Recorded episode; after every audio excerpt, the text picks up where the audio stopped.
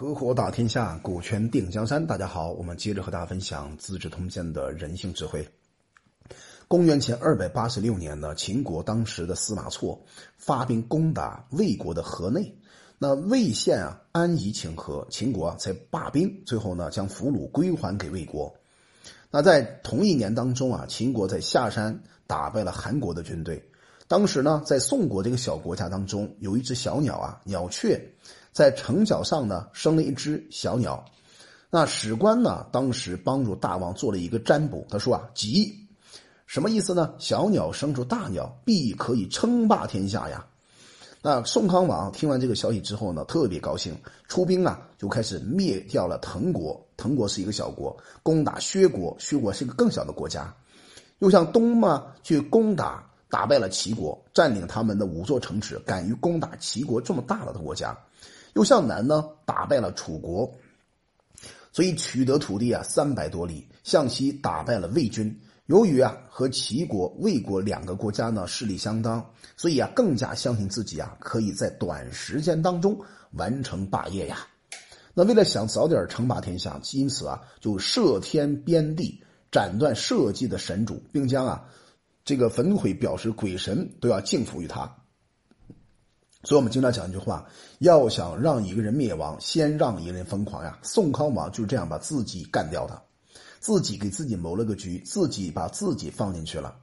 所以呢，宋康王又在寝宫啊做长夜之饮，宫中之人高呼万岁啊，堂下的人呢就应声高呼万岁。堂下的人呢高呼万岁的时候啊，就引来门外的人也高呼万岁，以至于啊整个城中没有人不敢高呼万岁的。那你想想那个画面是多么的震撼呢？所以天下的人都称他为桀宋。后来啊，宋闵王发兵攻打他，结齐闵王攻发兵攻打宋康王，弄得人民离散，城池不守。宋康王没有办法，就逃亡到魏国，结结果呢，最后死于温这个地方。那这一点啊，我们可以看出来，当一个人过分的疯狂的时候呀，可能危险竟一步一步的向他靠拢。所以我建议大家有机会可以读一读一部非常重要、具有高度抽象的中国最高的智慧，叫《道德经》。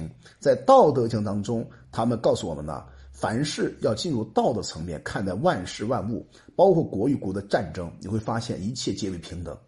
再进一步探讨，你会发现呢，祸兮福所倚，福兮祸所伏啊，祸福是相依相成的。所以宋康王当时只因为一个小鸟生了一个相对大的鸟。他就感觉他可以称霸天下，在这种迷信的支持之下呀，不得已把自己的命就送掉了，这是多么的愚蠢呐！那公元前二百八十五年呢，秦国秦王在渊和楚王会晤，在中阳和赵王会晤，开军事化的会议。秦国呢，蒙古发兵攻打齐国，攻下了九座城池。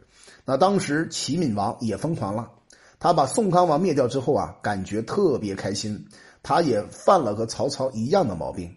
因为什么呢？曹操在北方统一的过程当中，大战小战打了太多的胜利仗了。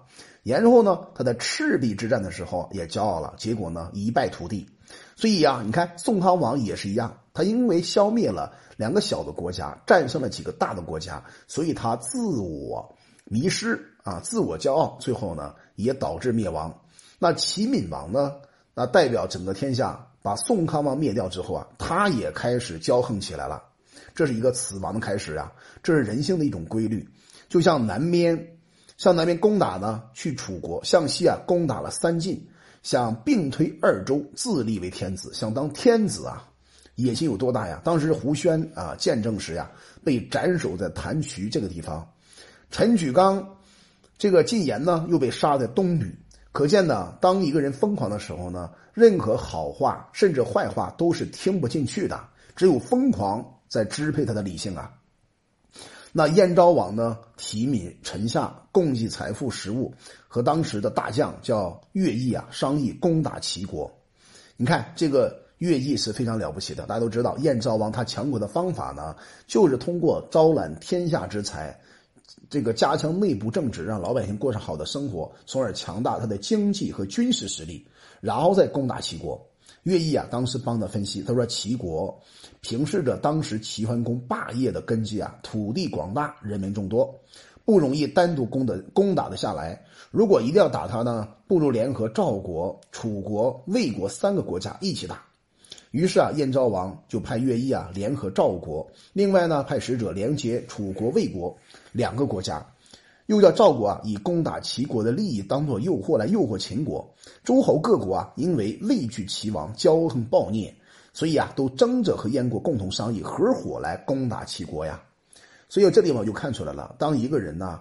过分的树敌，在一个团队当中，在一个职场商场之中，就会成为大家的众矢之的啊！齐闵王就是一个最简单的例子。在这种状态之下呢，到了公元二百八十四年，燕昭王就发动了全国的精兵啊，派当时非非常重要的将军啊，乐毅先生当做上将军，秦魏司的李。率领秦和三晋的军队啊和他会合。那赵国赵王呢，并将相国的印绶啊颁给了乐毅。那乐毅呢，于是统领秦国、魏国、韩国、赵国四家的军队联合起来攻打齐国。那齐闵王呢，也发动全国军队啊，包括老百姓共同抵抗，站在济水之西。那我们称为济水大战。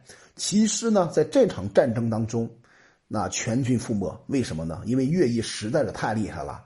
他也能够成为跟白起一样的战神，所以乐毅呢，先归还秦国、韩国两国的军队，再分派魏国、魏国的军队啊，去进攻了宋国，安排当时赵国呢收复河间，河间呢，今天的河北河间这一带，那自己呢，率领了燕国大军呢，策马追逐败兵。那，当时有一个人呢，巨心，这一个非常了不起的大大将军，他说啊，齐国很大，而燕国很小。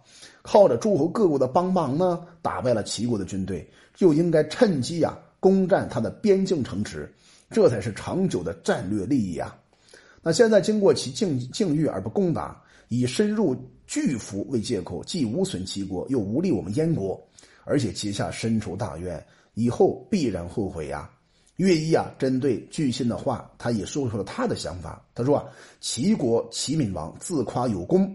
骄矜能干，一意孤行，不谋于臣下，罢黜很多贤良的将领，信任小人，而且政令非常的残虐，人民老百姓呢怨恨愤怒。那现在他的军队啊已经被攻破灭亡，如果趁势攻击啊，全国老百姓必然会反叛齐国，祸乱呢是由内部发生的，那么齐国就可以谋取了。如果不趁机进击，等到他们悔悟。以前的过失，改正过错，而且体恤老百姓，到时候啊，再想方设法收拾就太难了。于是啊，这个乐毅分析之后呢，继续向前追击，深入到齐国内附大地。那齐国呢，果然大乱，失去了长法，齐闵王也没有办法跑了，哎，出亡到国外了。那乐毅呢，进入山东省临淄城中，夺取了宝物祭器，就送往燕国。燕昭王呢，亲自前往祭赏魏老军队，大加赏赐啊，犒劳士卒。当时呢，就封乐毅大将军为昌国君，派他呢继续招降那些还没有被攻打下的这个齐国的城池。在这种状态之下呢，就引发了一个重大的问题。什么问题呢？他这样攻打到底是正确的还是错误的呢？当然，在这场作战当中，他们并没有灭到齐国，只是让齐国啊在兵力。政治、经济各个方面啊得以重击，在重击之下，那齐闵王到底应该如何反馈呢？他的命运又如何去被颠覆呢？我们将会在下期音频当中看一看这个暴虐的君王，曾经灭掉宋康王的齐闵王，他的命运又如何的去改变呢？希望这样一个内容能够帮助各位啊，从这样一个角度去观察你的公司、你的企业和整个的商业环境，具有一种高瞻远瞩的全局性思考。我叫洪景，我们专注股权合伙制。有任何关于股权方面的问题呢，可以加微信四幺幺六二六二三五。